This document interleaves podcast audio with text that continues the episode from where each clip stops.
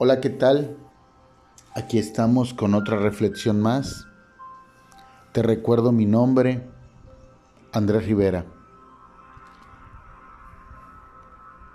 Hemos visto en muchos lugares, en muchas iglesias, congregaciones, que por alguna circunstancia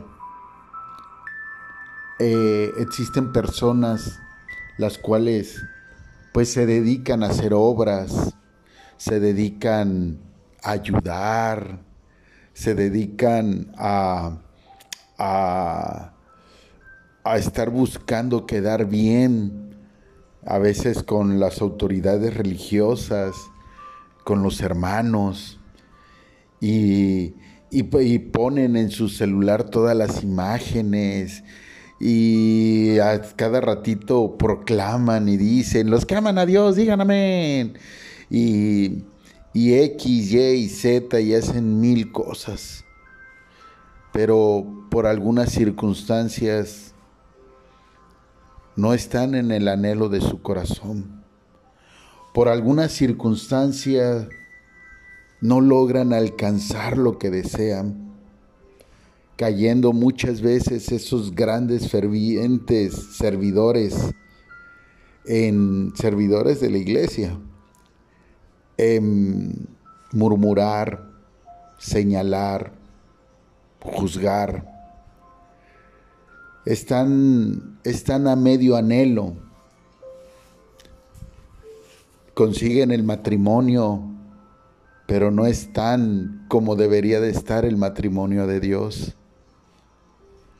consiguen el negocio, pero no logran poder dar más bendición gratis a las personas que necesitan, porque no progresa como ellos quisieran.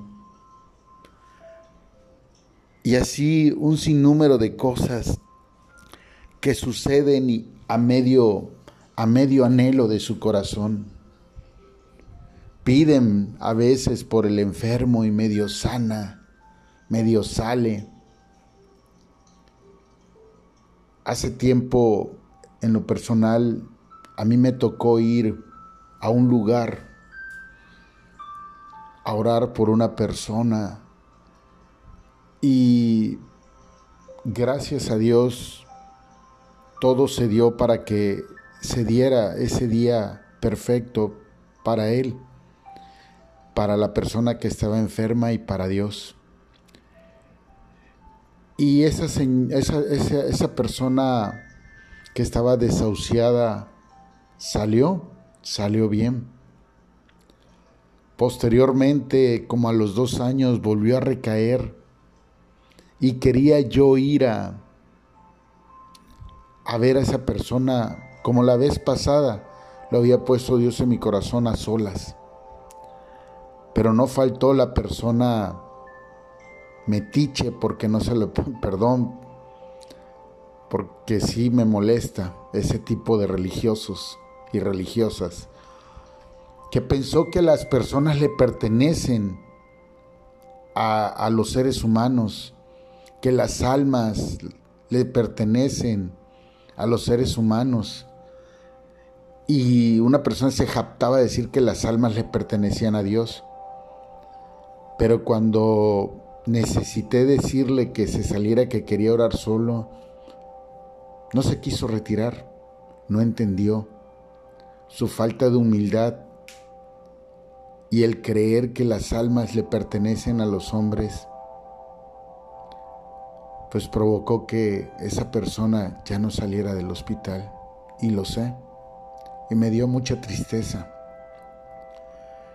A veces las personas no entienden que las cosas de Dios son de Dios, pero Dios ve el corazón. Qué bueno que haces obras aquí. Eso es correcto para que tengas una buena vida en este mundo, para que des un buen testimonio, un buen ejemplo. Qué bueno que sirves. A Dios le agrada una, una iglesia unida y no solo la iglesia, una iglesia unida con otras iglesias. Porque si eres de aquellos que tienes unión en tu iglesia, pero odias, repruebas, señalas a la iglesia de enfrente, pues creo que todavía tu corazón está mal. Porque las iglesias le pertenecen a Dios, todas, sean según para ti buenas o malas, correctas o incorrectas. Judas tuvo una razón de ser. El faraón tuvo una razón de ser. Todas las iglesias tienen una razón de ser para Dios, no para ti. Por ello tenemos que cuidar el corazón y por ello muchas veces no entendemos. Santiago, en el libro de Santiago, capítulo 5, a partir del versículo 15, dice algo muy, muy, muy profundo e interesante. Y la oración de fe salvará al enfermo, y el Señor lo levantará. Y si hubiere cometido pecados, le serán perdonados. Confesad vuestras ofensas unos a otros y orad por otros, para que seáis sanados. La oración eficaz del justo puede mucho. Elías era un hombre sujeto a pasiones semejantes a las nuestras y oró, oró fervientemente para que no lloviese y no llovió. No llovió sobre la tierra por tres años y seis meses. Y otra vez oró y el cielo dio lluvia y la tierra produjo fruto. Amén. ¿Qué pasa a veces que no oramos fervientemente, no oramos con pasión, no entendemos? Para orar fervientemente se necesita tener el corazón hirviendo de la presencia del Espíritu Santo,